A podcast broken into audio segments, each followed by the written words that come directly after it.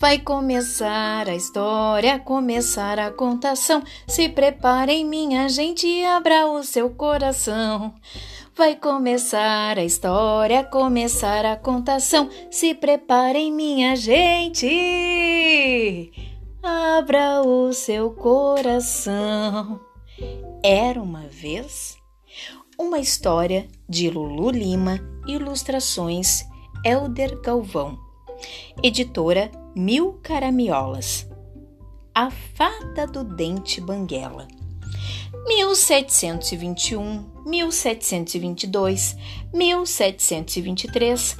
Prontinho! A Fada do Dente terminou de contar todos os dentinhos da sua enorme coleção. Cada um ficava no seu potinho de vidro, com o nome da criança, a idade e o apelido. Tinha o dente do João Cabeça de Tatu, da Rita Margarida, da Maria Cosquinha e é claro que ela também escovava um por um para deixar todos bem branquinhos. Mania de fada do dente, sabe? Numa quarta-feira ensolarada, a fadinha acordou e. Vixe, Maria! Ela gritou. A mãe da fadinha entrou correndo no quarto com o susto que levou. O que foi? Mãe, caiu meu dente. Estava molinho? Estava! Ah, então coloque embaixo do travesseiro que a fada do dente vem pegar. Mãe, mas a fada do dente sou eu! Onde já se viu uma fada do dente banguela? Ai, não! A fadinha do dente não sabia o que fazer. Olhava no espelho e não se acostumava com seu novo sorriso. Com aquele buraquinho, era como uma trave de futebol. Dava até para fazer um gol com ervilha. A fada passou o dia voando pelo céu, encontrando com as outras fadas. Ela deu um tchauzinho para a fada madrinha, piscou fada do Terra do Nunca, mas não abriu a boca para não revelar aquele segredinho. Quando ela voltou para casa, já foi subindo na estante dos seus potinhos e pegando os dentes que tinha guardado. É isso! Eu vou testar um desses em mim! Ela pegou primeiro o dente do Janjão cabeça de tatu. Quando ela se olhou no espelho, nossa Senhora, parecia um esquilo de peruca. Ela tentou com 488 dentes diferentes. Sempre parecia uma coelha cabeluda, uma ratinha com asas ou até mesmo uma vampirinha desengonçada. A fada desistiu e sentou no chão do quarto, chorando sem parar. Ai, eu não vou mais trabalhar. Agora vou fazer greve de dente. Na emergência, o Papai Noel foi chamado para ir no lugar dela. Era fácil, era só pegar o dentinho e deixar um presente embaixo do travesseiro. Coisa bem fácil.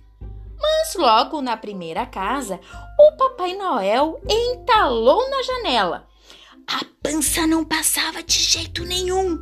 Tiveram que chamar os bombeiros para arrancarem ele de lá. Ai, não!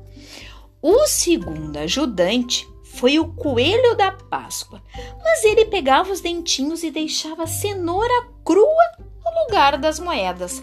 As crianças ficavam um pouco chateadas. O outro foi o lobo mau. Também se ofereceu. Ele pegava os dentes com todo cuidado, mas abria aquele bocão. Parecia até que ia comer as crianças. Péssima ideia!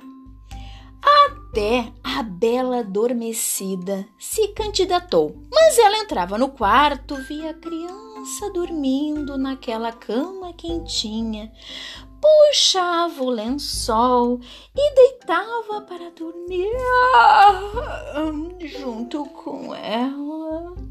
Não tinha quem lhe acordasse. Tudo errado! Quando o relógio badalou a meia-noite, a mãe da fadinha entrou no quarto. Levanta, levanta, anda.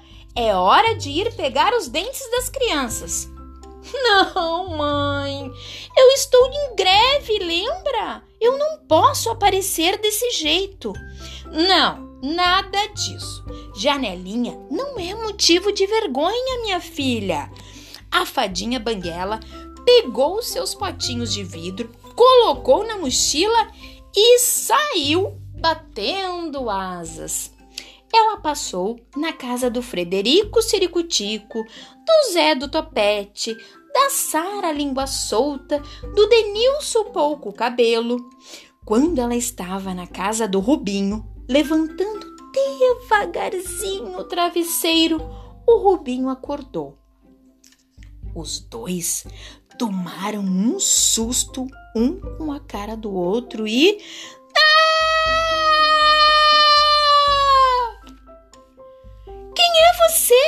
perguntou Rubinho. Eu? Eu, eu sou o seu sonho.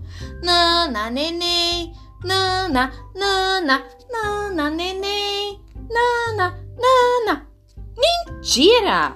Você é a fada do dente e pior, sem dente. A fada ficou muda e de repente os dois se olharam e soltaram uma bela gargalhada. Posso te chamar de fada desdentada? Ah, para! Ela respondeu dando risada. Ou quem sabe de faguela, ou até mesmo de a fada banguela. Os dois riam sem parar. Ei! Ei! Não vai roubar o meu dente, hein, para colocar no lugar do seu, hein? disse o Rubinho. Claro que eu vou. Eu vou ficar ótima. Toma aqui a sua moedinha. Espera, antes de você ir, ah, fada, tira uma selfie comigo. E ficou lá no seu mural, no seu quarto, a foto inédita daquelas duas janelinhas. Depois desse dia, a fada do dente virou a fada sem dente. Em cada casa que ela ia, sempre deixava duas moedinhas embaixo daquele velho travesseiro.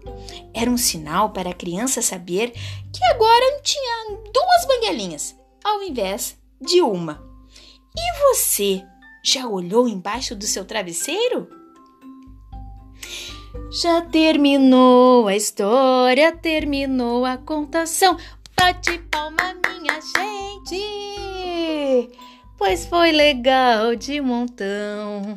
Já terminou a história, terminou a contação. Bate palma, minha gente! Pois foi legal de montão.